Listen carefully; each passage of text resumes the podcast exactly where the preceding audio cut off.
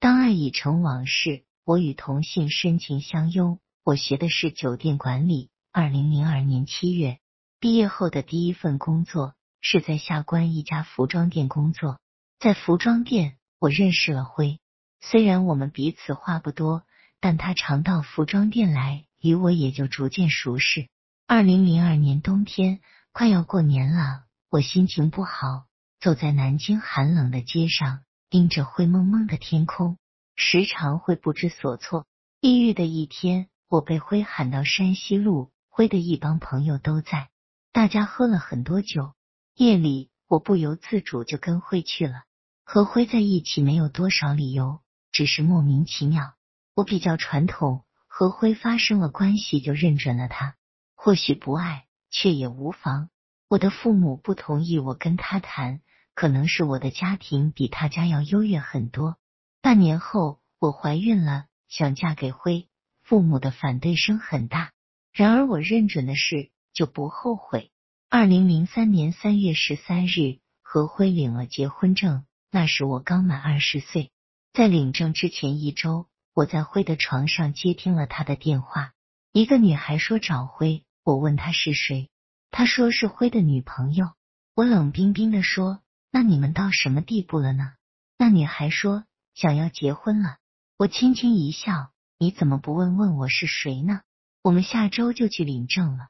如果你真的喜欢辉，我让给你。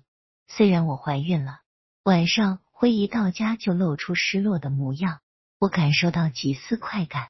我要辉把那女孩带回家看看，可以认她做妹妹。第二天，辉真把那女孩带回了家。我很失望，她没我漂亮。女孩同意做我妹妹，我对她非常好，给她买衣服，跟她手拉手，有说有笑。我与辉要结婚了，去商场买衣服都拖上这女孩。我拉着辉的手，女孩走在我们身边，我没有去观察她的神情。结婚后，我离开了服装店，去酒店上班，早出晚归。和辉的话不多，如果找原因，那就是我们的谈就是浓郁淡如白水。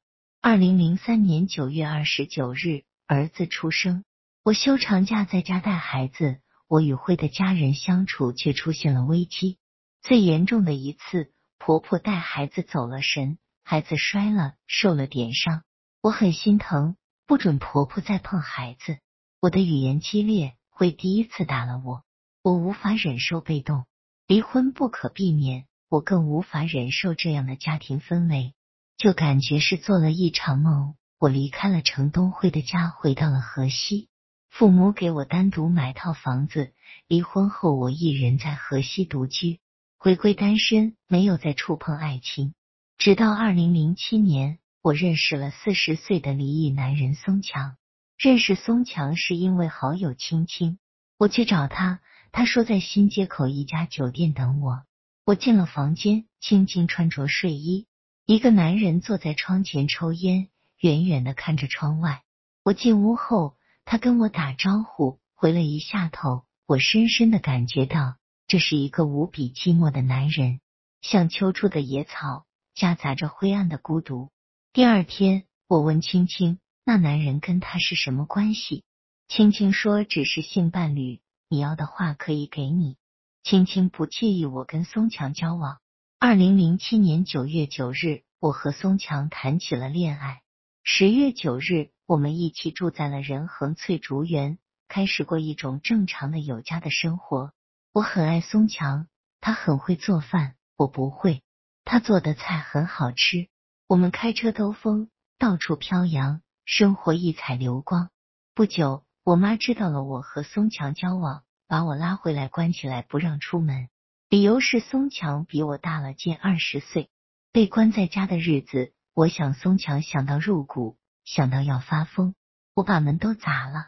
这期间，我妈给我介绍对象，安排相亲，我也去了，但是我对谁都没有感觉。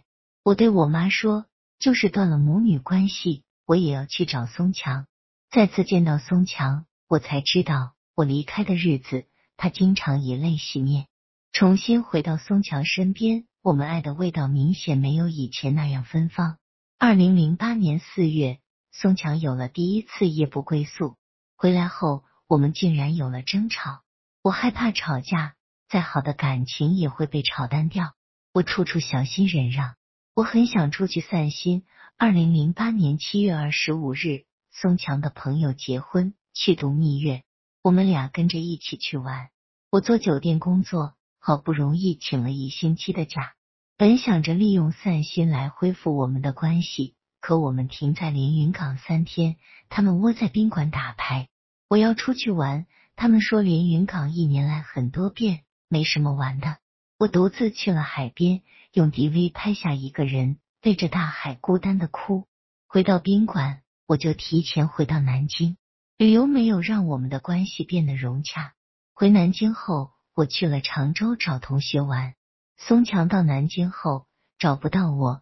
他短信问我是不是跟别的男人出去了，见他不高兴，我赶紧回南京。他开车到火车站接我，我们经过淮海路，松强的手机响了，我听得很清楚，那是我的好友静静，就像青青跟我的关系一样，我感到不安，但是不敢肯定。回到家，我给青青打电话，给我们共同的朋友打电话，发现大家都知道了。松强跟我的好友静静已经好了两个月，只有我自己被蒙在鼓里。在我知道事实后，松强要分手，我这才发现我是多么的在乎他，需要他。为了挽回和松强的感情，我花钱找人开怀孕证明，我跪在他面前整整一下午，我让自己比尘埃还低，求他。我声嘶力竭的哀怨荡不起骑马的浪花。松强冷若冰霜，让我离开。爱情是什么？我真的不想再知道。或许我已经知道了，只是不想多思索。离开松强后，我蜗居在河西自己的房子里，很长时间不能恢复，歇斯底里的疼翻来覆去的折磨着我。二零零九年六月，我突然发现了一个奇怪的现象：走在街上，我对异性毫无兴趣，我的目光全部集聚在女人身上，看到娇弱的。我想去保护，看到比我高的，我想依偎在他怀里。一种想跟女孩在一起的冲动让我不能自拔。二零零九年七月，我在网上加进了一个拉拉群，在群里我不怎么说话，一直看别人在聊天。七月三日晚上，一个叫莹莹的网友加了我，要跟我私聊。莹莹要了我的照片，我给了他看了后说喜欢我。我也要莹莹的照片，我看着看着就爱上了她。她临窗眺望，寂寞如海，遥遥无边。我很想跟莹莹交往，却又害怕见面。我们每晚都在网上视频聊天，这么多年来第一次相逢知音才有的喜悦。